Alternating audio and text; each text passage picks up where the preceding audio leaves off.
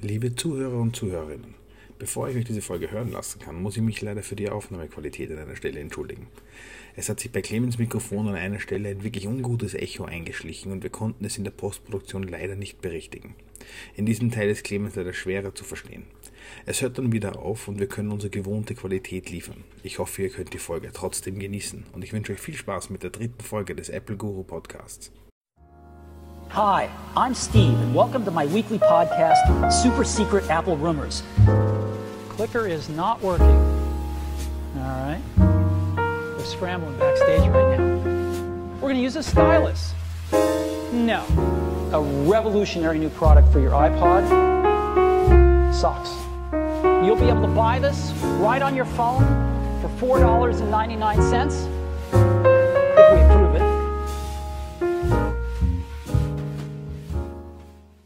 Hallo und willkommen zur dritten Folge des Apple Guru Podcasts. Mein Name ist Fabio und ich betreibe den Onlineshop www.apple-guru.at.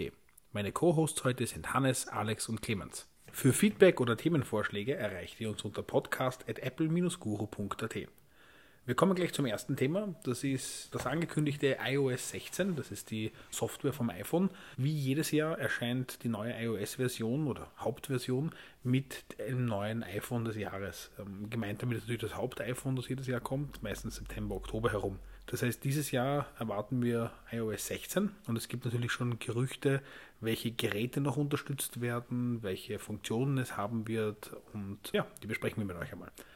Ich glaube, einer der spannendsten Punkte ist, dass das iPhone 6S und SE der ersten Generation wegfallen sollen. Das heißt, diese Geräte sollen iOS 16 als Update nicht mehr bekommen. Das heißt jetzt nicht, dass die Geräte nicht mehr verwendbar werden, aber an sich sind das dann Geräte, die nicht mehr mit der neuesten Software laufen, die einfach auf iOS 15 bleiben. Wie schaut das auch bei euch? Gibt es im Familien- oder Freundesumfeld noch Geräte im Einsatz? Ich könnte es nicht mit Sicherheit sagen, weil das iPhone 6S schon so alt ist. Ich weiß, es gibt ein iPhone 7 noch im Einsatz, ein Jahr jünger, aber 6S, ich glaube, es gibt ein altes 6S von mir noch im Einsatz, aber das ist geraten und ich könnte es nicht mit Sicherheit sagen. Ich werde es vielleicht im Herbst herausfinden. Ja, vielleicht, wenn die Frage kommt, ich kann nicht updaten, ja, oder ich sehe kein Update. Aber Ob ich glaube, die Frage die meisten, von dieser Person kommt, wage ich zu bezweifeln, weil Updates im Familienkreis sind ja oft auch so, das wollte ich gerade sagen. erst wenn Also, man es selbst für die Leute macht. genau, gerade auch für auf. Leute, die die Geräte bekommen, sozusagen, ist es ja oft Eltern oder, oder, oder Verwandte, die jetzt vielleicht nicht zu den Technikerfinsten gehören. Und ich glaube, da stehen die Updates nicht unbedingt im Vordergrund. Wie schaut das bei euch aus, Alex Clemens? Das älteste bei mir im Einsatz ist ein iPhone 7. Also da gibt es keine Probleme. Also Probleme, glaube ich, gibt es für niemanden, aber halt kein Update-Einschränkung. Naja, wenn, wenn, man wird ja quasi durch die App-Updates gezwungen, das Betriebssystem irgendwann zu aktualisieren. Und das geht halt dann nicht mehr. Das stimmt, ja. Also manche Apps äh, kann sein, dass man manche Funktionen von Apps nicht nutzen können, weil sie gewisse Funktionen vom iOS verwenden. Das stimmt, ja. Clemens? Ähm, ja, ich habe jetzt gerade überlegt, ich wüsste ehrlich gesagt eigentlich niemanden mehr, der noch unter dem iPhone 10 Formfaktor ist. Genau, also eigentlich auch alle ohne Homebutton, so im näheren Freundes- und Familienkreis. Also was wir, glaube ich, alle jetzt in der Runde vergessen haben, sind Kinder. Ähm, ihr seid für mich super Beispiele ohne Kinder. Mein Zehnjähriger hat ein iPhone SE der ersten Generation und nicht primär wegen Preis oder, oder ähm, sonstiges, sondern wegen Displaygröße. Also für seine kleinen Hände ist ein iPhone SE einfach perfekt. Ähm, wenn jetzt im iOS 16 Funktionen für Screentime, also für die ähm, Kinderkontrolle sozusagen, für die Einschränkung auf den Geräten kommen und die auf den SEs nicht mehr gehen der ersten Generation, dann ist es, glaube ich, schon für viele ein Grund, ein Update durchzuführen. Also Ist das für dich dann auch eine Kaufentscheidung? ähm, auf gewisse Kinder Art und Weise ja. Also auf gewisse Art und Weise ja. Ich meine, er will sowieso ein neueres iPhone, das geht Hand in Hand damit natürlich, aber es passt vom Zeitpunkt dann eigentlich, ja. Also wenn es neue Funktionen in diesen äh, Kinderkontrollen gibt, ja, dann ist das auf jeden Fall zu überlegen. Was wären da Kinderkontrollen? Also was wir derzeit verwenden mit Screen Time, so heißt die Funktion, dass er am Tag sein iPhone oder seine anderen Apple-Geräte, also ein, ein Apple Watch, ein iPhone, MacBook, iPad, dass er in Summe nur zwei Stunden Spaß, Unterhaltungsaktivitäten machen kann, sei es Spiele, Filme schauen, Videos etc. Die Apps, die er für die Schule braucht, die sind immer offen.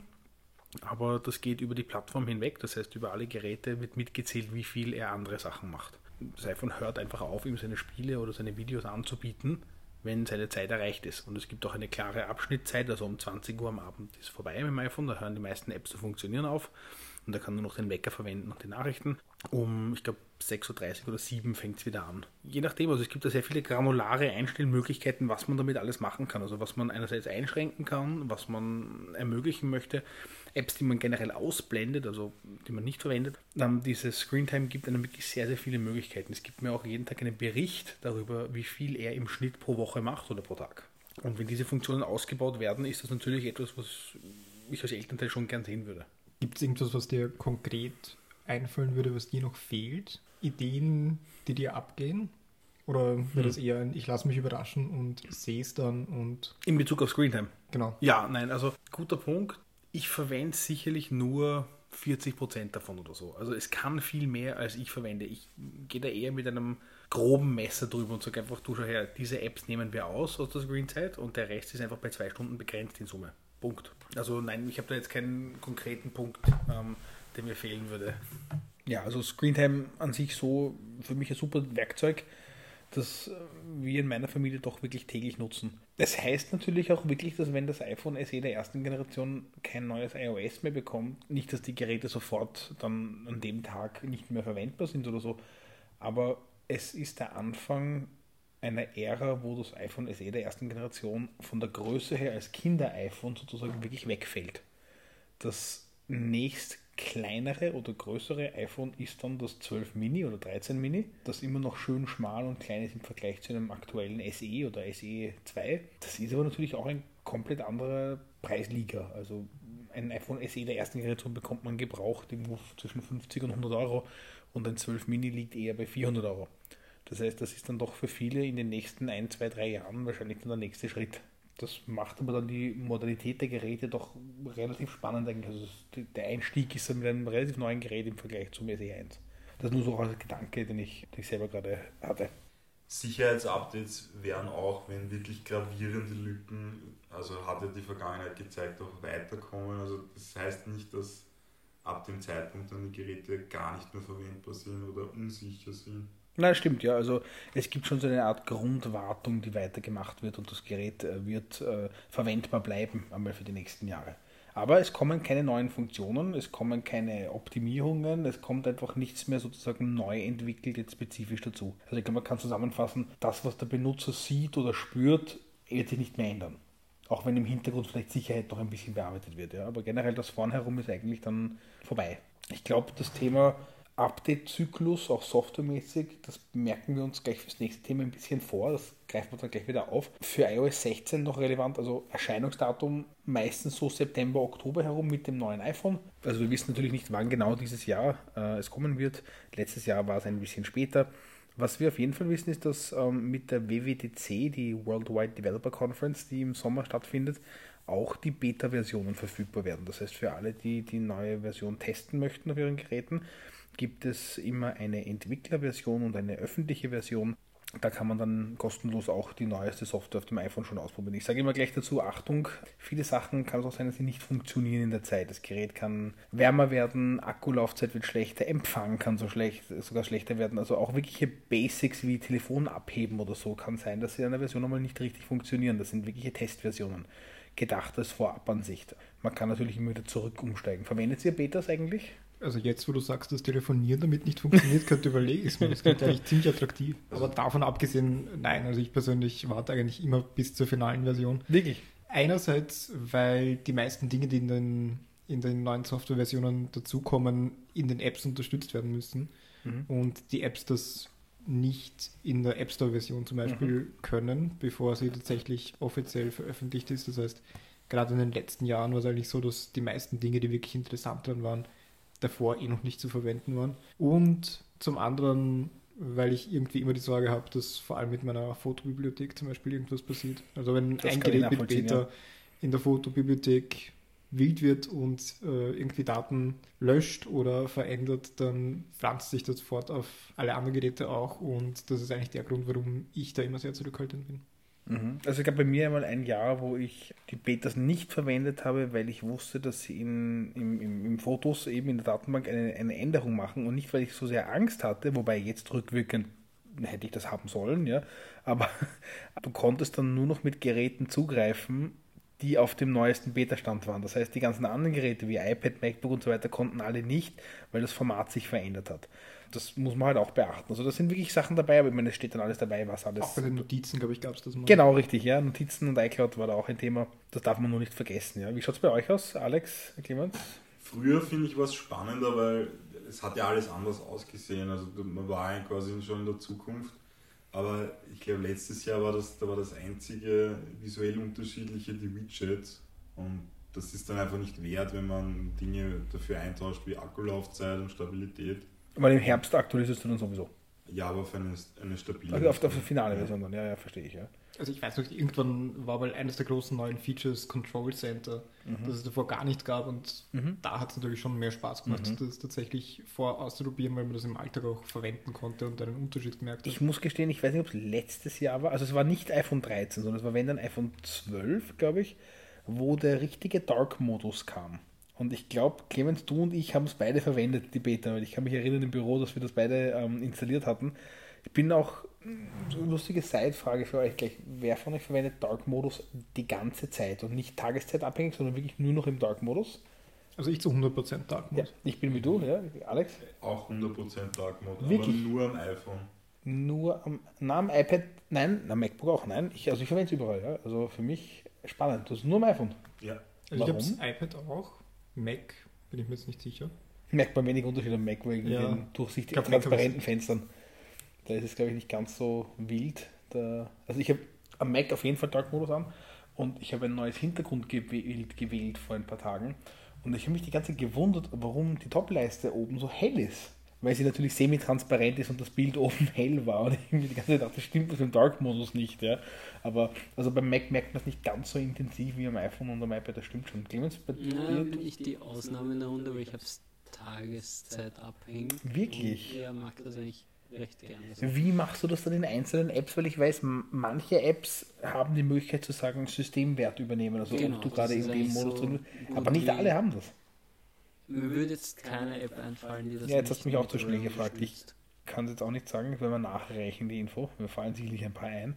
Aber es gibt einige, wo in Erinnerung jetzt so spontan, wo man nicht auswählen kann, wo man nur sagen hell oder dunkel und nicht Systemstandard. Spannend. Alex, wieso nur am iPhone? Weil ich glaube, mich wird beides wahnsinnig machen. Ja, das würde ich auch ich. Also ja. sowohl, wenn es ständig wechselt am iPhone und auch wenn ich am iPhone und am iPad unterschiedliche Dinge hätte. Am, am Computer arbeite ich doch mehr mit Text. Das klingt jetzt vielleicht komisch, aber Text schreiben und bin einfach gewohnt von früh auf, also von klein auf, das weißer Hintergrund mit schwarzem Text. Mhm. Und das fühlt sich für mich nach wie vor einfach unnatürlich an, wenn ich jetzt ein Wählprogramm offen habe und auch die Signaturen in der Kor- Korrespondenz meistens mit Logo auf weißen Ja, Hintergrund du hast absolut recht, du hast absolut recht. Also bei E-Mails verstehe ich zum Ich Beispiel. wollte gerade sagen, ja. Bei Beim E-Mails- Programmieren zum Beispiel, was ja auch reiner Text ist, finde ich es umgekehrt viel angenehmer, wenn du halt wirklich lange draufstehst und nicht diese, noch diesen, diesen Text auf Papier quasi oder mit den Signaturen, wo du halt einen grafischen Bruch drin hast. Da finde ich es eigentlich angenehmer, wenn du ein dunkles Bild hast, weil ich es für die Augen deutlich entspannender finde. Ich verstehe, ich verstehe auch die Vorteile, aber es fühlt sich für mich nach wie vor einfach unnatürlich an. Beim iPhone muss ich dazu sagen, durch das LED-Display ist auch schwarz halt richtig schwarz. Also da muss man auch der Fairness halber dazu sagen, dass man einen wirklichen Akkuvorteil bekommt durch den Dark Mode. Wenn die Apps halt richtig Wenn, sind wenn die. Apps halt auch wirklich so geschrieben sind, dass sie schwarz anzeigen und nicht dunkelgrau, ja. Wobei ich lustigerweise diese Dark Modes, die tatsächlich komplettes Schwarz haben, Ja. auch sehr oft unangenehm finde und mir dann Ja. doch die Varianten auswähle, die nicht komplett abgedunkelt schwarz Was dann sind. mehr ein sehr dunkles Grau dann. Was dann aber halt Was aber den Energiespareffekt Akku-Effekt wieder hat, genau. negiert, ja. Es stimmt schon, ja. Also, gutes Beispiel ist im Dark-Modus iMessage. Die Rückfarbe sozusagen von der Konversation im Hintergrund. Das ist wirklich schwarz. Das ist äh, akkusparend abgedreht, sozusagen der Hintergrund. Das, das ist ein gutes Beispiel dafür.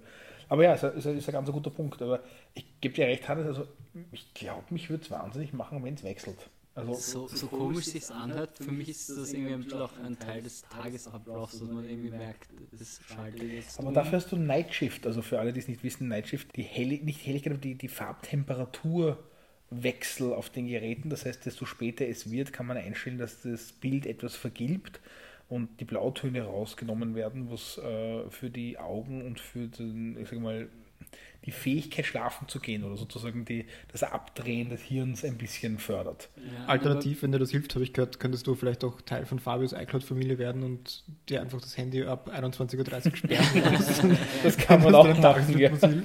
Na, tatsächlich ist bei mir, obwohl ich es optisch eigentlich schöner finde, aber ich, bei mir ist Dark Mode der Wechsel eigentlich hauptsächlich, wenn man dann irgendwie am Abend im Bett noch Twitter schaut oder so, ist das Weiß halt einfach viel zu hell und das ist eigentlich so der einzig praktische Grund, warum ich es wechseln lasse. Ich muss aber dazu sagen, Clemens, ich glaube, du bist einer von acht Leuten in Österreich, die wirklich so viel twittern. Also Johannes weiß ich, ist, ist, ist ganz stark auf Twitter, also, also ganz, ganz starker Twitter-User. Traue ich sagen, ich bin wahrscheinlich repräsentativ für die Mehrheit der Österreicher dann, die nicht wirklich auf Twitter unterwegs sind. Also ich lese gern mit, Ja. ich folge auch ein paar Leuten, also wirklich ein paar spannende, aber unterm Strich, Twitter hat in meinem Leben sehr relativ wenig Relevanz. Also Das tut mehr Generation TikTok.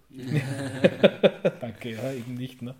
Aber ja, nur so als noch, noch, noch schlimmer ist wahrscheinlich die Statistik, dass ich dann auch nicht den Twitter-Client verwende, sondern einen Third-Party-Twitter-Client. Sehr brav, dann die Nischenstatistik Ja, nein, schlimmer. das wollte ich nur als Side Note so annoten, anmerken, weil du sagst, am Abend, wenn du im Bett liegst und tweeterst, ja, das heißt nicht tweeten, aber ja, aber trotzdem, ja, also das Twitter wäre das Letzte, was ich, aber ja, spannend, ja. Nightshift, verwendet Sie das? Wenn wir jetzt schon bei dem Thema sind, dann ziehen wir das noch durch. Nicht? Also Nightshift habe ich, glaube ich, tatsächlich nie verwendet. Wirklich? Aber Auto-White Balance. Ähm, also, Gut, also, ja, okay, also das, ja, stehe ich, ja. Also ich liebe das am Abend. Bei mir ab 22 Uhr fängt das gradial an, immer, immer gelber zu werden und so ab 22, 30, 23 Uhr ist es richtig gelb. Und das Lustige ist, die Helligkeit reduziere ich natürlich dann auch am Abend, weil wenn du am Abend aufs Telefon schaust, wegen Uhr oder keine Ahnung etwas, diese Farbintensität, also ich, verstehe, dass das einen wach hält, das Blaue nachher. ich verstehe es vor allem bei deiner Bildschirmhelligkeit, die du prinzipiell auf 100% hast. ist Muss mich aber korrigieren, ich habe es tatsächlich mal ausprobiert und ich glaube, Ja. ich habe es Nightshift damals abgestellt, weil mir eben dieser Wechsel ja. in den Gelbstich hinein zu krass war teilweise. Man kann zwar, aber glaub- einstellen, wie stark das ist. Also man kann auch sagen, dass das Endergebnis nur, weil nicht 5% Vergilbung ist oder so. Also das kann man schon einstellen. Also ich glaube, das Problem war vor allem, wenn ich 20 Minuten nicht aufs Telefon geschaut habe Mhm. und danach eingeschalten habe und dann, weil es eben so graduell ging, Mhm. aber in dieser Zeitspanne, die das Telefon nicht verwendet wurde, ebenfalls weiter lief und Mhm. dann hast du halt die Sprünge in den 10, 20 Minuten, Sind die du nicht stark, drauf ja. schaust und dann hat es mich immer gerissen. Spannend, ja. Was ich eigentlich jetzt auch gerade überlege, mit True Tone, wenn Mhm. das geht, das unterstützt, ist das dann nicht sowieso auch ersetzt? Bin mir nicht gerade sicher. Ersetzt? Nein, nein, Pluton rennt schon weiter. Also, aber es ist Weil natürlich. das passt ja so oder so auch an die Lichtgegebenheiten mehr oder weniger an und Genau, aber in der Zeit ist sozusagen der Nightshift mehr im Vordergrund. Also Okay. hört auf Nightshift, ja. Ähm, True Tone, für alle, die es nicht wissen, die Kameras vom iPhone werden genutzt, um die Farbtemperatur anzupassen. Das heißt, je nach Lichtumgebung, das ist entweder kälteres Licht oder wärmeres, äh, Farben, kältere Farben oder wärmere Farben genutzt werden. Ne? Ähm, gut, iOS 16 noch Änderungen, wenn wir zurückkommen ganz kurz. Wir erwarten, das sind wirklich nur Gerüchte, also noch ist nichts in Stein gemeißelt, wir erwarten ein bisschen eine Überarbeitung des ganzen Notification-Themas, das heißt die Benachrichtigungen am Sperrbildschirm.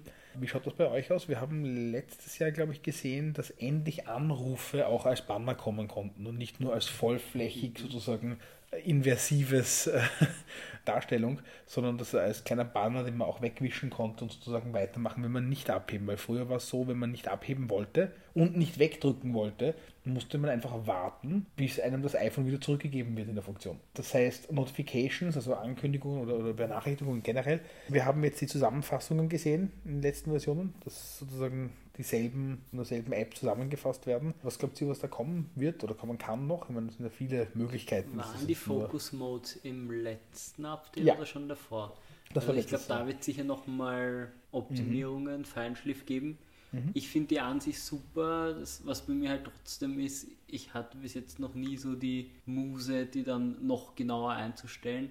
Verwendest du sie aber? Ich verwende sie, sind aber automatisiert vom Betriebssystem aus. Ah, wirklich? Okay. Und ja, also da ist für mich noch die Frage, ob das einfach noch intelligenter wird, weil es teilweise fast ein bisschen kontraproduktiv ist, dass gerade der Personalmodus dann teilweise angeht, obwohl ich das eigentlich gerade gar nicht wollen würde. Also da bin ich gespannt, ob das noch Also ich verwende nur zwei Modi. Ich verwende Do Not Disturb und Schlafen und alle anderen habe ich entfernt, weil, also ich weiß nicht, das ist, Arbeit ist so ein, ist für mich ein zu allgemeiner Begriff, weil bei mir zumindest ist Arbeit nicht gleich Arbeit. Nicht jede Tätigkeit, die ich durchführe, braucht denselben, ich sage mal, Notification-Status. Ja? Für mich gibt es eigentlich, ich möchte erreichbar sein und ich möchte nicht erreichbar sein. Das ist für mich Do Not Disturb oder halt nicht Do Not Disturb. Also ich kann mir nicht vorstellen, was der Use Case. Also persönlich kann ich mir wirklich nicht vorstellen, wie das funktionieren würde, dass ich so granular für verschiedene Tätigkeiten verschiedene Notification Stati brauche. Also, dass ich andere Personen zum Beispiel durch Do Not Disturb durchlasse. Gut, ich habe jetzt mal Frau und Kinder für Notfälle sozusagen, alles klar, die sind halt immer drinnen, ja. Ich habe dann, in, wen nehme ich dann rein oder nicht hinein beim Arbeiten? Ich meine, zumindest in meinem Fall, wenn Kunden anrufen, weiß ich ja nicht vorher, wer das ist. Das heißt, schon müssen mal alle unbekannten Nummern schon mal offen sein.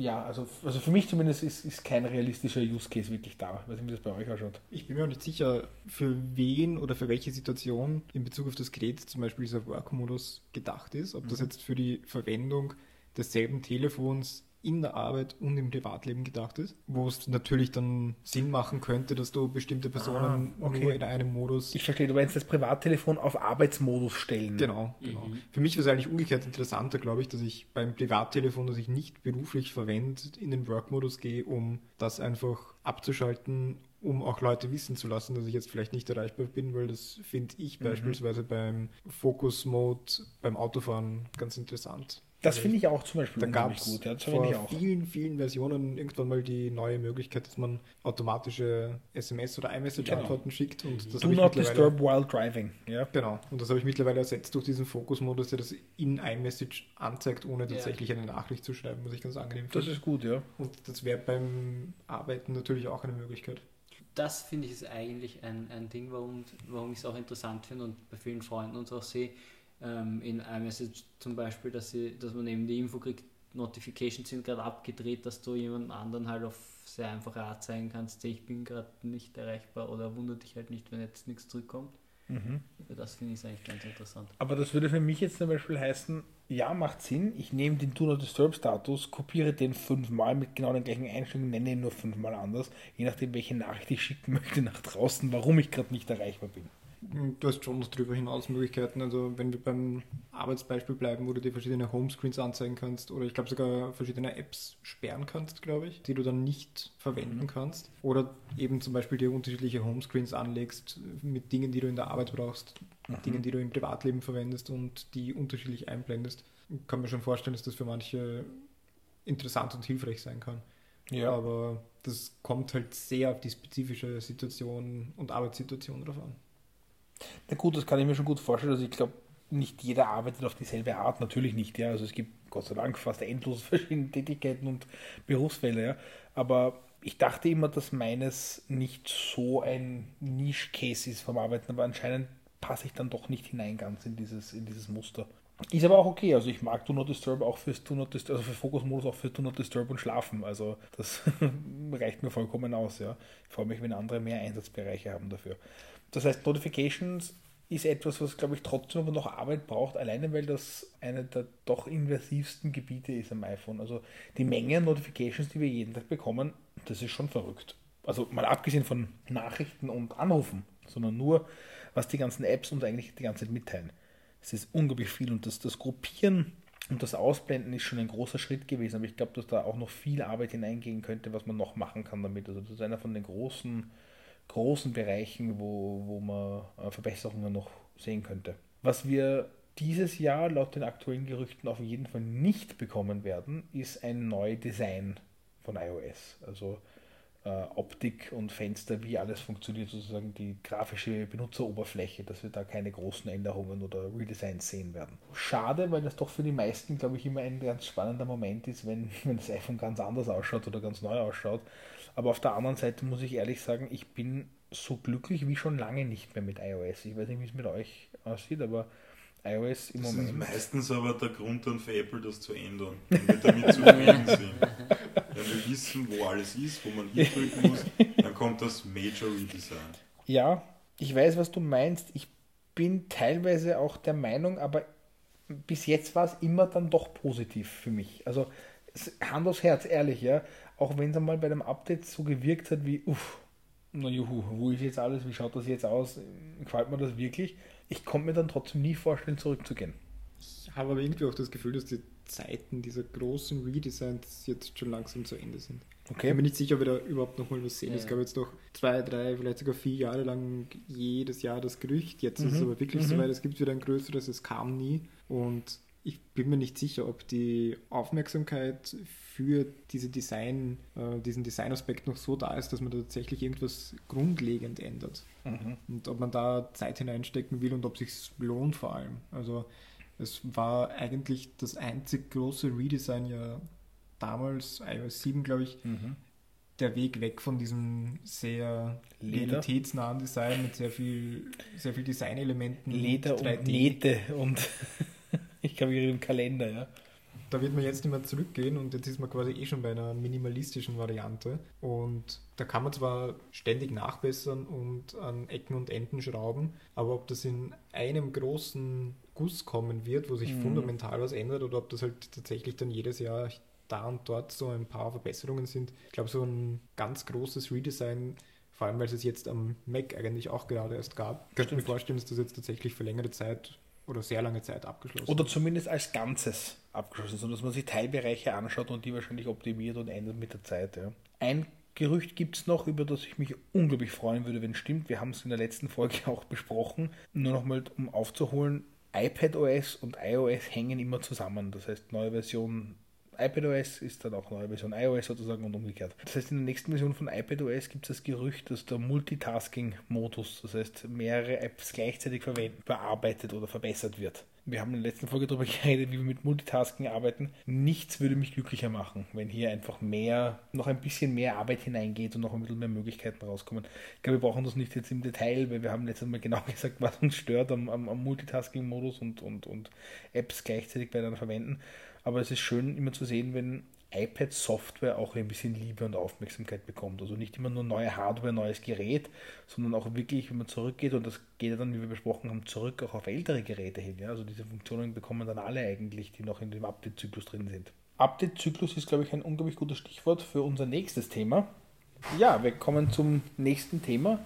Das ist ein, die Frage, wie viele Jahre oder wie lang werden Apple-Geräte eigentlich mit Updates versorgt und unterstützt. Das variiert natürlich für alle Warengruppen, das heißt iPhone, iPad, MacBook, Apple Watch äh, komplett. Fangen wir beim iPhone vielleicht kurz an. Das ist eine der größten Stärken des iPhones, glaube ich. Also kann man so sagen, dass ähm, es kaum oder keine Geräte am Markt gibt, die jetzt vergleichbar wären, die so lange so viele Updates bekommen und auch noch neue Funktionen. Also ich weiß, für mich persönlich ist es immer ein riesiges Highlight jedes Jahr, wenn ich auch nicht sofort am ersten Tag einmal abgegradet habe auf das neue Gerät. Das kommt vor, manchmal braucht es eine Woche oder so, bis es da ist. Dann die Funktionen, die ich bekommen habe für ein Gerät, das ich eigentlich letztes Jahr gekauft habe, kostenlos als Update. Also ich weiß, die Apple-Welt nimmt das als selbstverständlich an. Das ist sonst nicht selbstverständlich. Also ich glaube nicht, dass man eine neue Version von Windows oder so kostenlos bekommt. Ich weiß, dass die Android-Versions-Leute sehr leiden an den verfügbaren Updates, die es gibt oder nicht gibt, weil ihr Hersteller es nicht freigegeben hat. Was ist eure Erfahrung bis jetzt so mit den Updates? Ich meine, ich weiß, wir streben alle nach jedem Jahr das neueste Gerät, aber sonst, abgesehen davon, Ich verwende meine iPhones eigentlich immer zwei Jahre. Dann lasse ich mir von Apple den Akku tauschen und dann nochmal zwei Jahre. Und das kann ich mir bei einem Android-Gerät einfach nicht vorstellen, obwohl ich da einen Akku wahrscheinlich selber tauschen könnte. aber in derselben Zeit halt viermal wahrscheinlich. Ja, Und es gibt halt kaum Updates. Also vielleicht für alle, dass man das, dass man das auch versteht. Ich, ich muss dazu sagen, was ich jetzt erkläre, von der Apple-Seite weiß ich es, von der Android-Seite, so habe ich es verstanden. Ja, also ich komme nicht aus der Welt, deswegen bitte um Entschuldigung, wenn ich das falsch darstelle. In der Apple-Welt ist es so, Apple bringt ein Update für ein Gerät heraus. Wenn es auf deinem Gerät unterstützt wird, wird dir das Update angeboten. Unter Einstellungen Software-Update kannst du ein Update machen. Ganz egal, bei welchem Netzanbieter du bist, ganz egal, welch, wo du das Gerät gekauft hast oder sonst irgendwas, das Gerät bekommt das Update. In der Android-Welt ist es so, dass Google eine neue Version von einem Android-Betriebssystem rausbringt. Das muss aber dann noch vom OEM-Hersteller, also Samsung zum Beispiel, und ich nehme bewusst nur eines oder nehmen wir noch einen dazu, aber oder CTE oder wer auch immer, muss diese Software dann anpassen an das Modell, für das sie es rausbringen möchten, bevor es dann publiziert wird. Der Netzanbieter muss das auch unterstützen und mitmachen. Das heißt eigentlich, bis ein Update von Google beim Anwender ankommt, muss es durch zwei weitere Unternehmen gehen, die jeder für sich entscheiden müssen, macht das für das Modell wirtschaftlich überhaupt Sinn, das anzupassen. Und selbst wenn der Hersteller jetzt sagt, okay, passt, das machen wir das Update, bis du das Update wirklich bekommst, ist ja eine riesige Zeit vergangen zwischen der Publizierung durch Google und der Verfügbarkeit auf deinem Gerät. Und ich glaube, dass das die Kernursache ist, warum Android-Geräte einfach so wenige Updates oder so schlechte Updates bekommen im Vergleich zu iPhones. Wie ist eure Erfahrung mit den Updates bis jetzt? Ich meine, Alex, du hast schon gesagt, zwei Jahre, dann Akku, dann nochmal zwei Jahre. Clemens, du bist jedes Jahr ein neues iPhone, oder? Mm, Mittlerweile eigentlich schon. Ich überlege, ob ich dazwischen eine Pause gemacht habe. Fällt mir jetzt aber nicht an. Also beim iPhone ist es eigentlich jedes Jahr. Mhm. Bei der Watch alle zwei Jahre. Beim iPad ist es eigentlich noch viel länger. Also mein Mhm. iPad ist aus 2018. Dann wir das gleiche, ja. Und beim Mac alle fünf Jahre, wenn nicht sogar mehr. Also da sind Mhm. halt echt deutlich höhere Sprünge. Da geht ja die Kompatibilität eigentlich auch recht weit zurück. Beim Mac ist nur deutlich mehr Features, die oft dann einfach nicht gehen, sei es technisch oder sei es von der Rechenleistung her. Wird sich jetzt wahrscheinlich mit den ARM-Chips auch ändern, dass es länger kompatibel bleibt. Ja, die M1 oder M fortlaufende Nummern Genau. sind sicherlich sehr, sehr spannend in der Richtung, ja. Also beim iPhone bleibend, ich glaube im Schnitt sind es fünf Jahre, die ein iPhone unterstützt wird mit Software-Updates. Nur mal vorstellen, das heißt fünf Jahre lang alle Updates bekommen für das Gerät, das ich einmal kaufe. Das ist eigentlich ziemlich, ziemlich toll, weil ich bekomme nicht nur Reparaturen oder so oder, oder Verbesserungen, ich bekomme auch wirklich neue Funktionen, die nicht da waren vorher. Und das Weitergeben bleibt halt damit auch interessant. Natürlich, genau. Das iPhone weitergeben nach einem Jahr oder nach zwei in Familie oder Freundeskreis ist damit umso spannender. Ja. Wenn wir zur Apple Watch schauen, die verhält sich sehr ähnlich wie das iPhone. Ich meine, das ist ein Produkt, das wir ein bisschen kürzer haben als das iPhone, deswegen noch ein bisschen weniger Beispiele an Daten. Aber die Apple Watch Serie 3, die ist jetzt drei Jahre alt, vier Jahre alt, vier Jahre alt, Vier Jahre. vier Jahre alt. Ich glaube, sie wird sogar fünf. Sie Ah, wird ja. dann 5 im September, genau. Ist immer noch mit derselben Software unterwegs wie meine aktuelle Apple Watch. Und das ist schon ziemlich cool eigentlich. Ich meine, es sind ein paar Uhrengesichter, die fehlen, es sind ein paar Funktionen, die sie nicht hat, auch hardwaremäßig. Aber an sich ist die Versionsnummer und die Grundfunktion der Software die gleiche wie die aktuelle Uhr, nach so vielen Jahren immer noch. Das ist ziemlich beeindruckend eigentlich, dass das Apple auch macht. Wobei bei der Apple Watch halt die Hardware-Features mehr im Fokus liegen als die Software-Features. Also Always-On-Display kann ich nicht mit Software nachrüsten, genauso wenig wie ein EKG. Stimmt natürlich. Die Watch Faces liegen, glaube ich, auch hauptsächlich an den Größen. An den größeren Display natürlich, ja. Das stimmt alles. Und trotzdem, wenn ich mich auf einer Apple Watch softwaremäßig ein bisschen in den Menüs auskenne oder so, habe ich dasselbe Erlebnis überall, wohin ich gehe. Sei es auch Uhrbilder wechseln oder sonst was. Wobei das eigentlich ein gutes Beispiel ist, weil gerade da ist eigentlich Apple erstaunlich schleißig, dass sie Watchfaces, die älter sind, teilweise nicht an die neuen Größen wirklich anpassen. Hm, Sie strecken sind jetzt ein bisschen ja. skaliert, aber so wirklich, dass sie die Displayfläche mehr ausnutzen, machen sie eigentlich nicht. Nur mit den neuen Uhrengesichtern. Genau, ja. aber alte Legacy Watchfaces teilweise eben Mhm. nicht, was mich eigentlich wundert. Gebe ich dir recht, ist nicht ideal. Trotzdem der Gedanke, aber dass du dich überall auskennst damit, egal welche Generation es ist, wenn alles am neuesten Stand ist, finde ich eine sehr ja, ansprechende äh, Vorgehensweise. Beim iPad hast du auch selber gesagt, das verwendest du selber noch länger. Ich verwende auch ein 2018er iPad Pro. Da update ich eigentlich nur, wenn ich etwas sehe, was mir wirklich fehlt, hardwaremäßig. Also wenn ich jetzt oder, oder keine Software-Updates mehr kommen. Also das ist für mich immer so ein klarer, spätester Update-Moment. Also ich habe kein Gerät, das ich verwende, persönlich jetzt, das ich verwende, das keine Updates mehr bekommt oder so. Ja? Also da habe ich das Gefühl, da fehlt mir etwas. Also das ist, bin vielleicht ich, aber Ja, weil auch die Kompatibilität von Features untereinander dann halt verloren geht. Und das Richtig, ist halt ein ja. Ding, was das Apple-Ökosystem sehr ausmacht, dass halt Funktionen untereinander funktionieren. Und wenn dann einzelne Geräte rausfallen, dann verliert man da halt viel. Mhm. Na, da hast du ganz recht. Also gerade die ganzen iCloud-Funktionalitäten, die alle immer wieder ausgeweitet werden und so, hängen natürlich an den, an den, an den aktuellsten iOS-Versionen dran, das stimmt. Beim MacBook oder Stand Mac, sage ich jetzt mal, bei Macs generell, ist es, glaube ich, sogar noch länger, die Kompatibilität. Also das geht wirklich lang zurück. Also meine Frau hat ein MacBook 2015, das ist jetzt dann bald acht Jahre alt und ist auf der neuesten Softwareversion unterwegs. Unglaublich eigentlich. Wir haben ein zwölf Jahre altes MacBook, das mein, einer meiner Söhne verwendet. Da ist zwar nicht mehr die neueste drauf jetzt, und zwar die letzten zwei Versionen gingen nicht mehr drauf, aber es ist zwölf Jahre alt. Also wenn ich mir einen zwölf Jahre alten ein Wunder, dass PC das überhaupt anschaue, noch geht im Vergleich zu anderen ja Herstellern. unglaublich eigentlich. Ja? Also Wobei du ja selber entscheiden kannst, welches Betriebssystem du auf der Maschine installierst. Das ist beim iPhone halt nicht möglich. Das stimmt, ja. Also ich habe viel mehr Freiheiten am, am, am, Mac, ja. Da hast du absolut recht. Das heißt aber, dass alle Apple-Geräte bis jetzt zumindest eine wirklich große und lange Verwendungszeit immer vor sich haben. Also je nachdem, wann man im Zyklus einsteigt, trotzdem, ob es jetzt ein Jahr mehr oder weniger ist, macht eigentlich keinen Unterschied. Die Geräte sind wirklich äh, auf, auf extrem lange Verwendung ausgelegt. Und ich glaube, das ist ein ganz wichtiger Faktor auch bei der Plattform- und Kaufentscheidung für viele. Ja, ich, ich glaube, ich habe es letztes Mal ja auch schon kurz gesagt, nämlich auch unabhängig von der Preisklasse. Das stimmt, ja, das stimmt. Was eigentlich auch ein interessanter Punkt ist. Ja, hast absolut recht. Ja. Unser heutiger Sponsor ist Sudio. Das ist ein schwedischer Kopfhörerhersteller. Sudio macht Kopfhörer in verschiedensten Varianten, also von True Ear Wireless Kopfhörern hinauf bis Over Ear Kopfhörer. Äh, in jedem Bereich eigentlich ein wirklich spannender Hersteller. Äh, wir haben verschiedene Modelle im Onlineshop unter www.apple-guru.at das ist ein Hersteller, der es schafft, eine Mischung aus Qualität und Audio so zu bringen, zu einem leistbaren Preis, was man wirklich eine Freude hat mit Kopfhörern. Sie sind in meinen Augen nach AirPods eigentlich eine der ersten Wahlen, die man so überhaupt haben kann. In den Notizen zur Sendung ist der Link natürlich drinnen für alle Studio-Produkte, die wir verkaufen. Schaut es euch an, es ist ein unglaublicher Hersteller und ähm, wirklich eine Freude, mit ihnen zusammenzuarbeiten. Vielen Dank an Studio.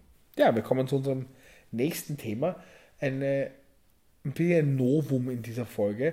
Wir möchten nicht nur Gerüchte und Nachrichten und Eigenheiten besprechen von, aus der Apple-Welt, sondern wir möchten auch ein bisschen einen Content-Teil bringen, wo wir Themen näher bringen und erklären und auch unsere Erfahrungen hier hineinmischen. Ähm, für heute haben wir uns das Thema HomeKit, ähm, für alle, die gar nicht wissen, worüber wir reden, das ist das Smart Home Standard von Apple, ähm, haben wir uns vorgenommen, dass wir ein bisschen HomeKit erklären für alle, unsere Erfahrungen damit berichten und ein bisschen erklären, wofür es da ist und was man damit machen kann. Ganz grob zusammengefasst, es gibt unglaublich viele Smart Home Hersteller da draußen und viele, wenn nicht alle davon, unterstützen auch in irgendeiner Form mit einer iPhone-App vom iPhone gesteuert zu werden. Das ist nicht das gleiche wie HomeKit kompatibel. Apple hat diesen Standard in die Welt gerufen, um alle Geräte aus einer App zu steuern, die HomeKit-fähig sind. Das heißt, ganz egal von welchem Hersteller sie kommen, wenn sie HomeKit-fähig sind, erscheinen sie in der Home-App, die jeder drauf hat. Fangen wir mal bei dir an, Hannes. Was hast du für HomeKit-Geräte zu Hause? Standards wie Standards. ja, ja, Lampen. Ich glaube, Lampen sind wahrscheinlich das am meisten verbreitet. Wenn du sagst Lampen, meinst du Birnen, oder? Also, Genau. Okay, ja. Weil es gibt ja auch Lampen, die als Ganzes von Philips. Ich habe Glühbirnen und was ich besonders gern habe, tatsächlich noch lieber als die Glühbirnen eigentlich sind die Philips Hue, ich glaube sie heißen Light Bars, Mhm. die ich hinter dem Fernseher stehen habe, weil ich das ziemlich angenehm finde.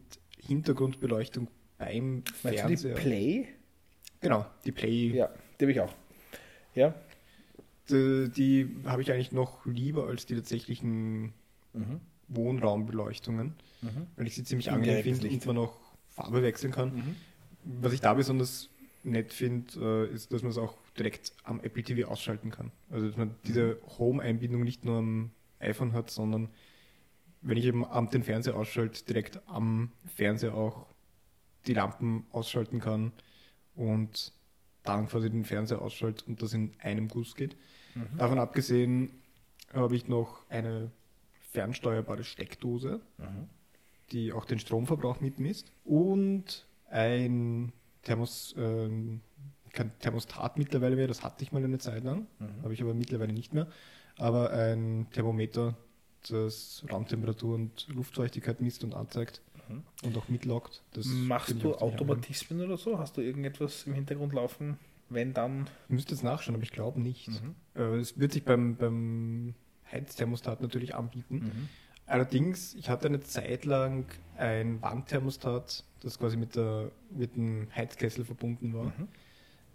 Bin aber draufgekommen, das allein hilft nur so bedingt, wenn man nicht auch am Heizkörper tatsächlich die Thermostatventile hat. Und das habe ich dann bei meiner aktuellen Wohnung nie beides kombiniert, weil es dann einfach recht viel Heizkörper waren. Und das ist halt, glaube ich, auch in einer Altbauwohnung etwas schwieriger als Neubauwohnung, wo man mehr Gestaltungsmöglichkeiten hat und nicht ganz so viel mit alten Installationen zu kämpfen hat vielleicht, wo sich das möglicherweise etwas leichter einbinden lässt. Was ich jetzt aktuell gerade überlege, ist äh, Rollo anbringen an den Fenstern, die dann auch smart gesteuert, zum Beispiel in der Früh mit dem Sonnenaufgang gemeinsam aufgeht. Lässt sich auch alles so einstellen, richtig, ja? Das ist ein ganz spannender Einsatzbereich, ja? Alex, wie schaut es bei dir aus? Was hast du alles? Also ich habe begonnen damals mit den IKEA-Glühbirnen.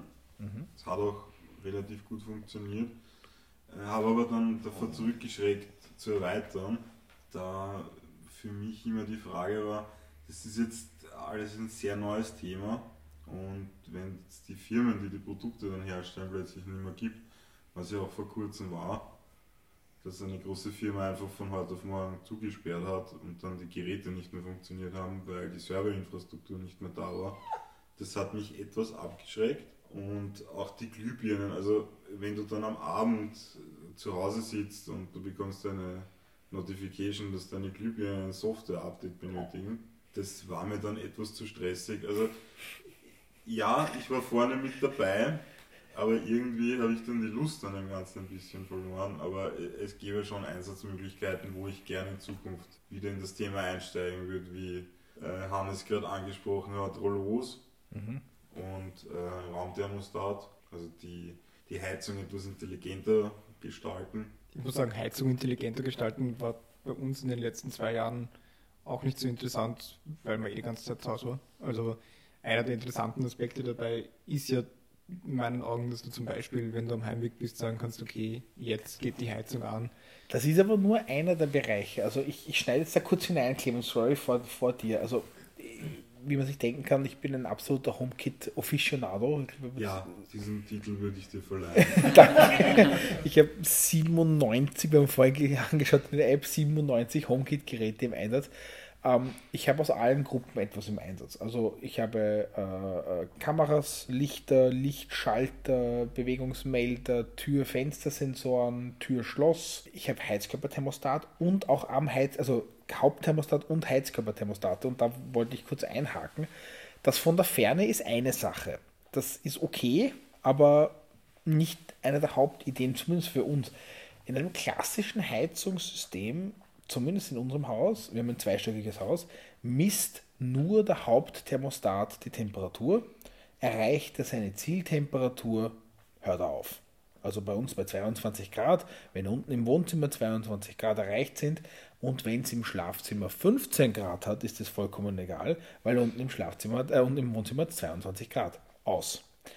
Wir haben jetzt ein Heizkörperthermostat äh, und, Heizkör und, und ein Hauptthermostatsystem von Netatmo, findet man natürlich auf www.apple-guru.at, wo wir einerseits den Hauptthermostaten getauscht haben, der mit dem Boiler kommuniziert, und auch auf jedem Heizkörper das Ventil gegen ein Netatmo-Ventil getauscht haben.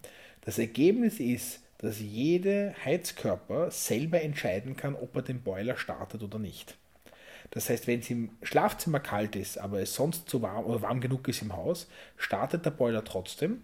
Die anderen Räume regeln runter, weil die Temperatur bleibt dort, aber das Schlafzimmer regelt hoch und dort wird äh, geheizt.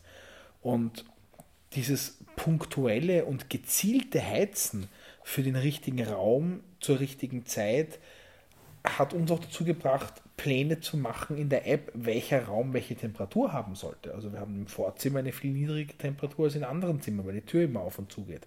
Und das gibt einem schon sehr viel Flexibilität dann. Also das geht dann auch weiter in solche Automatismen hinein. Wir haben an den Fenster Tür- und Fenstersensoren. Wenn jemand zum Beispiel im Kinderzimmer ein Fenster aufmacht, dann geht im Kinderzimmer die Heizung aus, bis es wieder zugemacht ist. Es wieder zurück zum vorigen Status. Also da gibt es ganz, ganz viele Einsatzbereiche, die jetzt über dem von nach Hause kommen oder nicht zu Hause sein hinausgehen, die ich persönlich ganz, ganz spannend finde. Aber der Hannes hat komplett recht. Du brauchst dafür leider auch auf den Heizkörper die Thermostate. Sonst ist es nett, aber es ist sonst nur eine Mini-Info sozusagen ein bisschen. Ja. Ich gehe gleich wieder zurück. Clemens, wie schaut es bei dir aus, dein Setup? Mm, Bei mir hat es mit der klassischen Einstiegsdroge Licht begonnen. Ich habe also damals ein äh, Philips Hue Starter Kit und hat sich von dort dann eigentlich so Raum für Raum weiterentwickelt. Der Großteil ist eigentlich immer noch Licht. Manchmal sind es Glühbirnen, manchmal sind es aber auch einfach nur smarte Steckdosen, wo einfach eine ganze Lampe dann dranhängt. Habe aber auch ein Nuki-Türschloss zum Beispiel, mit dem ich sehr zufrieden bin, wo ich es vor allem auch super finde, dass du halt Freunden super einfach halt Zugang zur Wohnung auch geben kannst. Wenn ich jetzt sage, bin gerade nicht zu Hause, aber du willst irgendwas abholen, kannst halt den anderen auch relativ leicht reinlassen. Ist das, glaubst du, auch ein Einsatzgebiet für so Airbnb-Wohnungsvermietung? Ja, definitiv. Also ich weiß es auch von Nuki, dass das einer ihrer Standbeine auch ist, dass, Mhm. dass es dafür halt auch eine super Lösung ist. Oder teilweise sogar für Unternehmen als Zutrittskontrollen, wenn das jetzt irgendwie ein Startup sicherlich- ist oder so. Unendlich viel billiger als ein wirkliches Zutrittssystem. Genau, ja. Spannend, ja. Ähm, sonst, kurz überlegen, was ich sonst noch habe. Eine Kamera, einfach weil ich so auch gerne mag, wenn ich im Urlaub bin oder so einfach nachschauen zu können, passt alles zu Hause. Sonst das Heizthema leider nicht, weil in der Mietwohnung mir das ehrlich gesagt immer zu mühsam war, da irgendwie Thermostat auszubauen und das dann wieder einbauen zu müssen. Und auch baulich gehen sich bei mir keine Smart-Thermostate aus. Deswegen, das Thema leider nicht. Aber sollte ich mal umziehen, wäre das auch eins der ersten Sachen.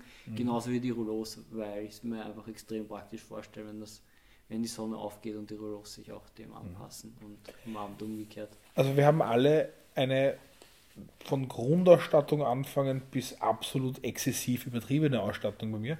Mir ist jetzt Ja. gerade noch eine, eine Komponente eingefallen, die super wichtig ist. Ich habe in fast jedem Raum HomePods und das macht das Thema Smart Home halt noch mal Das viel angenehmer, wenn du halt wirklich mit der Stimme dann auch steuern kannst. Ja, das stimmt. Wir haben das Thema lustigerweise bei uns zu Hause mit dem HomePod, dass sie meine Frau nicht immer versteht. Und dann gibt es Tage, da versteht sie nur meine Frau und mich nicht mehr. Also wir sind noch nicht ganz glücklich mit, mit der HomePod-Steuerung, aber ja, ich weiß, was du meinst. Ja.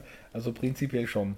Zusammengefasst, glaube ich, ganz, ganz wichtig. Also wir haben hier alle HomeKit-fähiges Zubehör von verschiedensten Herstellern. Also zwischen, ich meine, gut, bei mir sind es ganz, ganz viele, aber auch, auch bei, bei euch dran sind, wir reden immer von drei, vier, fünf Herstellern. Also das ist nicht alles aus einer Hand oder so.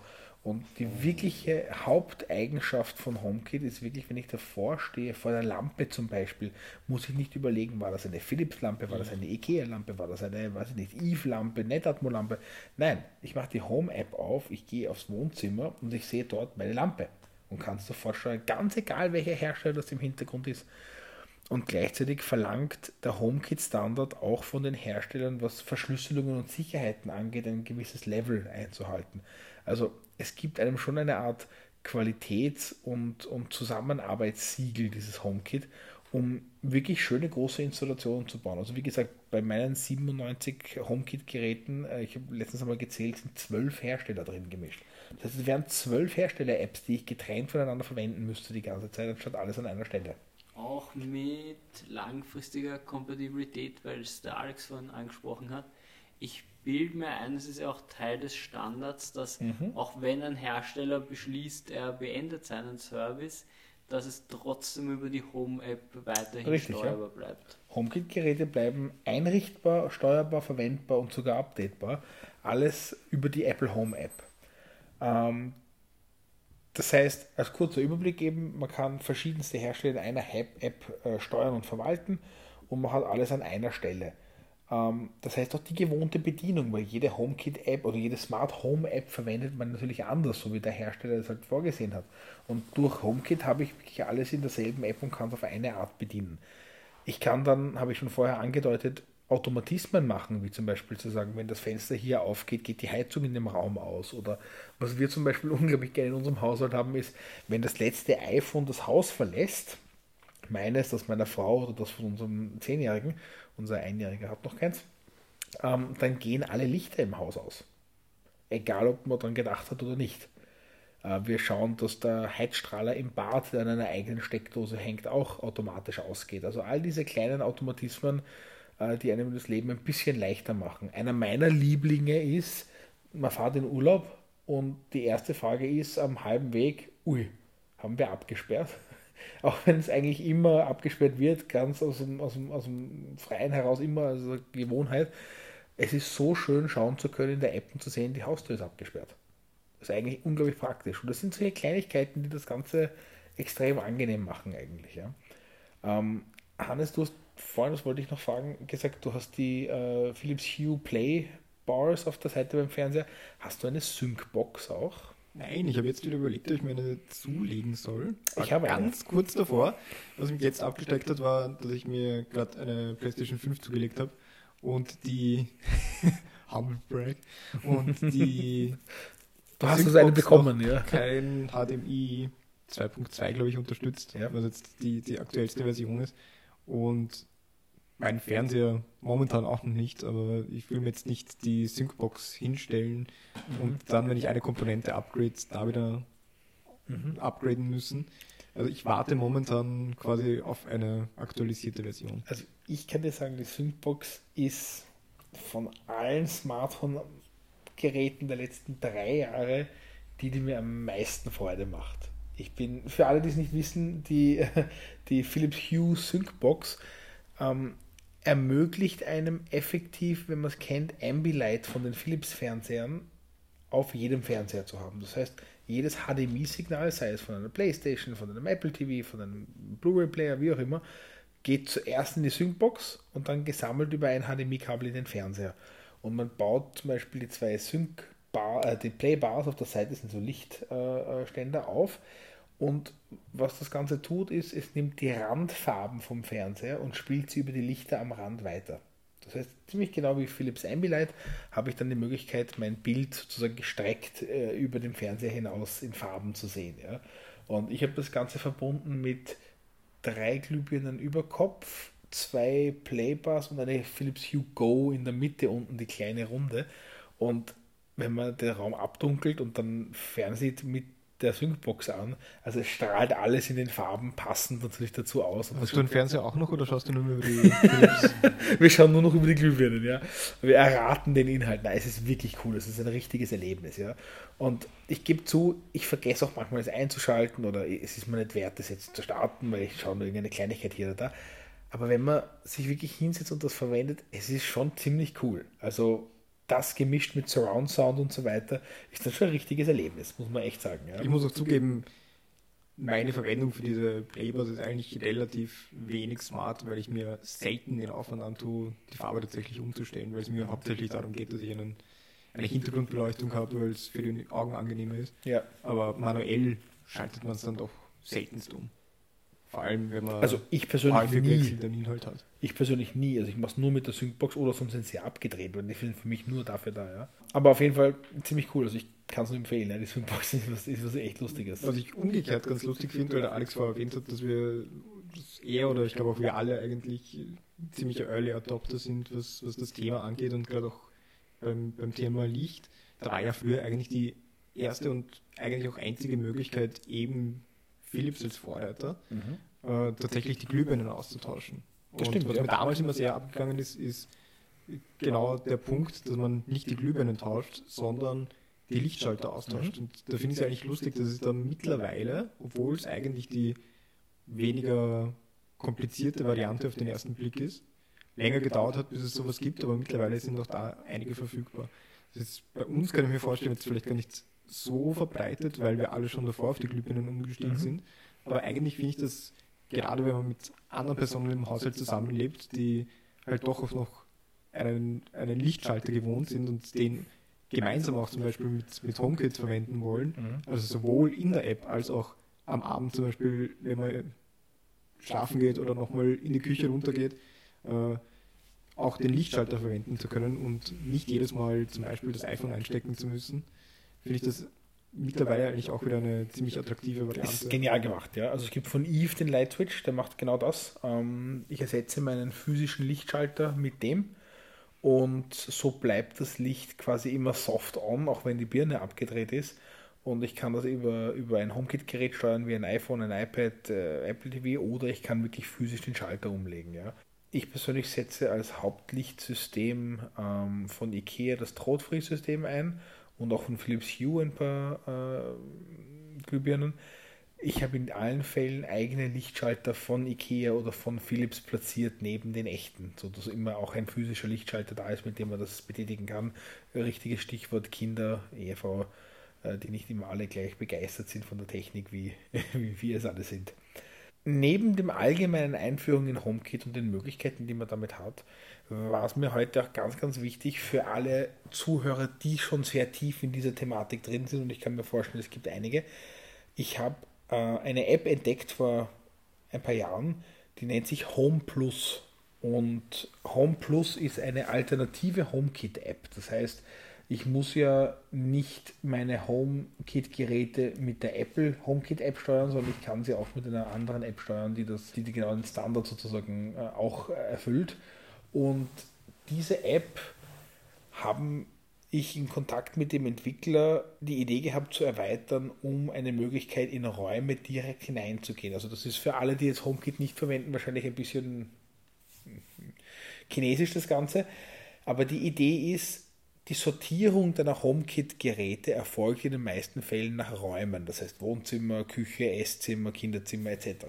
Und ab einem Punkt, wo man sehr, sehr viele HomeKit-Geräte hat, wird das Ganze sehr unübersichtlich, die Räume zu wechseln. Und man steht dann im Raum zum Beispiel, man geht in die App hinein und ich wechsle meinen Raum, wechsle auf Küche und sehe dann die Küchengeräte.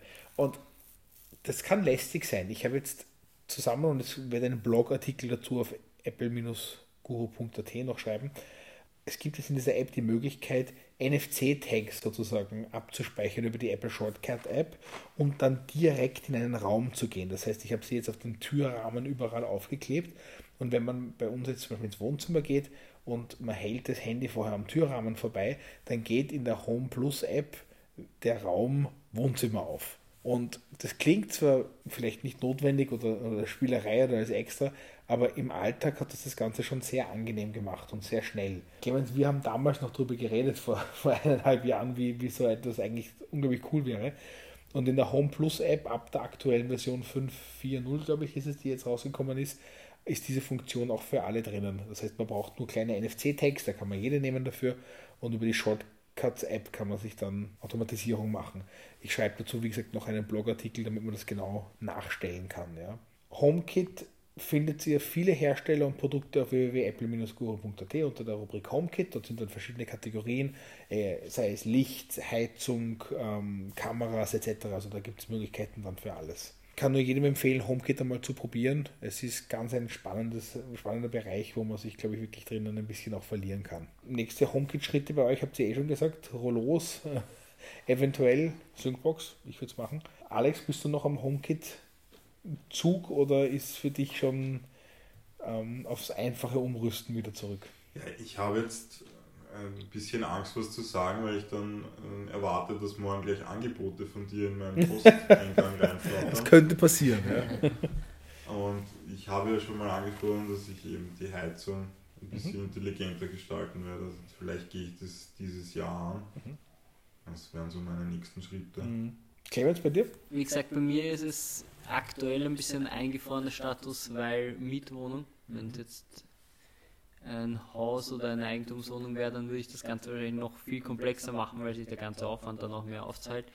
So oder so, früher oder später wird es dazu kommen, dass ich doch die Schwachstelle von HomeKit mich mit der wieder konfrontieren muss, nämlich das ganze Ding übersiedeln, weil das ist das Einzige, was ich an HomeKit aktuell noch nicht so super finde, ist, wenn sich der Router ändert und oft ist das halt, wenn man wechselt und irgendwie neuen Internetanschluss anmeldet oder was auch immer und ein neues WLAN-Netz bekommt, dann kannst du alle Geräte wieder übersiedeln, was ja noch suboptimal ist. Zum Glück sind einige bei mir mit Bridge, das heißt, du hast dann oft drei Bridges und damit eh viele Geräte übersiedelt. Aber da würde ich mir in Zukunft auf jeden Fall noch irgendeinen Mechanismus wünschen, dass man da das Übersiedeln oder das WLAN ändern leichter gestalten kann. Mhm, verstehe ich, ja. Verstehe ich. Hannes, bei dir? Heizung würde mich auch tatsächlich mal wieder reizen, aber ich habe bei mir einfach noch nichts gefunden, was jetzt, was mich für meine Situation passend scheint. Ich glaube, das müssen wir im Nachgang besprechen. Finden auch ich, sicherlich auch was ich werde Passendes, Post ja. von dir bekommen, wirklich. äh, Ihr aber werdet alle Post bekommen, ja. Was ich tatsächlich schon länger überlege und was wahrscheinlich in absehbarer Zukunft mal sein wird, äh, ist Türschloss, das ich gerne smart aufrüsten würde. Nämlich vor allem, was für mich auch interessant wäre, in Verbindung mit der Gegen- Gegensprechanlage zum Beispiel, weil wir eine Mhm. relativ langgestreckte Wohnung haben und tatsächlich das Problem haben, dass wir teilweise im Arbeitszimmer die Wohnungstür nicht, also die, die Glocke der Wohnungstür oder der Gegensprechanlage auch nicht immer hören. Wirklich. Und da fände ich es interessant, das zu koppeln und eventuell zum Beispiel auch am Telefon eine Notification zu bekommen, wenn unten jemand Da anwartet gibt es tolle Lösungen und, dafür, ja. und auch aufmachen zu können. Das wäre für uns, glaube ich, tatsächlich ein Upgrade in der Lebensqualität. Ich habe lustigerweise die Netatmo Welcome zu Hause äh, noch verpackt. Bin noch nicht dazu gekommen seit mm, eineinhalb Jahren. Äh, Also du kriegst Post von mir. ich krieg Post von dir jetzt, ja. Ganz spannend. Also, wenn du dir eine kleine Box montierst vorne, du hast eine, ein, ein, ein, eine Klingel, eine Kamera und eine Gegensprechanlage, alles in einem. Und egal wo du bist, ob du daheim bist oder nicht, es läutet in der App und du kannst abheben, du kannst mit dem Postboten zum Beispiel sprechen, Anweisung hinterlassen, bitte Paket über den Zaun werfen oder keine Ahnung etwas. Und äh, von dort kannst du eigentlich genauso, wenn du dann ein smartes Türschloss hast, auch aufmachen. Wobei das, glaube ich, in dem Fall ein eigens anzubringender.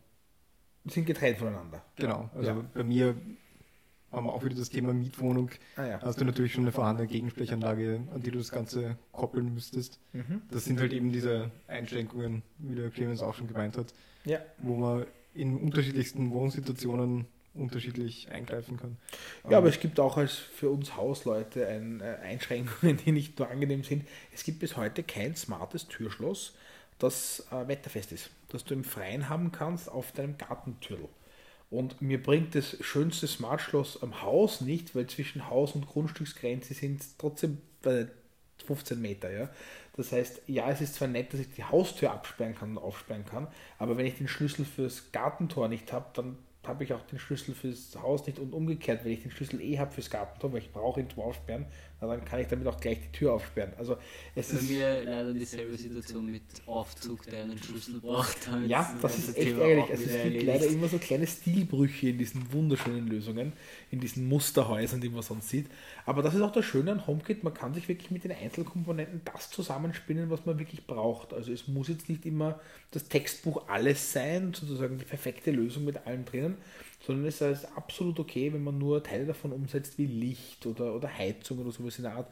Und es ist wirklich eine Bereicherung sozusagen auch für den Alltag, das zu, zu verwenden. Ja. Und was ich auch noch vorhabe und was ich auch recht spannend finde, wären eben auch Kameras. Was ich da recht spannend finde, dass es durchaus auch Softwarelösungen gibt, wenn man bereit ist, ein wenig zu basteln und selbst zu Mhm. tüfteln, äh, dass man nicht nur Geräte einbinden kann, die es schon von Haus unterstützen, sondern dass es auch Softwarelösungen gibt, wo man quasi eine HomeKit-Anbindung für eigene Geräte zum Beispiel- HomeKit-Anbindung vorgaukelt mit Genau. Homebridge. ja, Also das ist ein, ein Bastelprojekt, das ich mir seit zwei Jahren vorgenommen habe, aber nachdem es ein Bastelprojekt ist, lustig. dauert es auch schon so lange. Bei mir, glaube ich, ist es dreieinhalb Jahre her, dass ich gesagt habe, ich mache könnte- mit Homebridge. Ja, also es ist, ja, ich verstehe dich, ja. Äh, sonst, weil du Wetter gesagt hast, das ist auch ein interessantes Stichwort, was ich nämlich schon länger überlege, ist, dass ich zum Beispiel meinen Eltern nämlich was schenke, eine Wetterstation, was meine Mutter so quasi in halb analog, halb digital immer recht spannend findet, äh, selbst im Garten am, am Land äh, Wetter zu messen. Da habe ich schon lange überlegt, dass ich ihr da mal was so als ersten Einstieg, der verpackt Hause. Der, Ich habe es wirklich, wirklich nicht geschafft noch. Sie ist nämlich jetzt HomeKit-fähig geworden vor, vor zwei Jahren oder so. Also, sie also kam ich, glaube, das ist nämlich auch ein, ein interessanter Aspekt, der jetzt gar nicht viel mit Automatisierung zu tun hat oder wo man gar nicht aktiv Absolut gestaltet, ja. sondern ich habe es wie gesagt mit einem Sensor bei mir im Wohnzimmer mit, mit Luftqualitätsmessung, aber Mhm. man kann das auch quasi passiv einfach als Ja. aus Interesse messen verwenden, was dann ebenfalls in die Home-App Einzug hält und wenn man dann tatsächlich so weit ist und, und auch irgendwelche aktiven Geräte einbindet, hat man die Daten schon und kann die auch zum Beispiel zur Automatisierung verwenden. Genau, also wir unterscheiden noch im HomeKit immer zwischen Sensoren, die quasi Daten sammeln und dann Geräten, die wirkliche Aktionen setzen können oder, oder, oder, oder Tätigkeiten ausführen. Also Rollos auf und zu machen, Heizungen, wärmer, kälter, aber eben auch die Sensoren, die sagen Luftfeuchtigkeit, CO2-Gehalt, Temperatur etc. Also ganz, ganz spannend eigentlich. Ja. Gut, ich glaube, wir haben das Thema HomeKit einmal soweit für alle erst eingeführt. Wenn es Fragen gibt, ich biete auch natürlich als Service an für Leute, äh, ihre HomeKit-Lösung zu planen für Häuser und Wohnungen. Bitte einfach ganz normal über www.apple-guru.at aufnehmen, den Kontakt. Und ähm, ja, ich melde mich dann gerne. Äh, das war's mit der dritten Folge. Ich sage vielen Dank an euch drei und wir sehen uns nächsten Monat wieder zu einer neuen Aufnahme. Danke euch.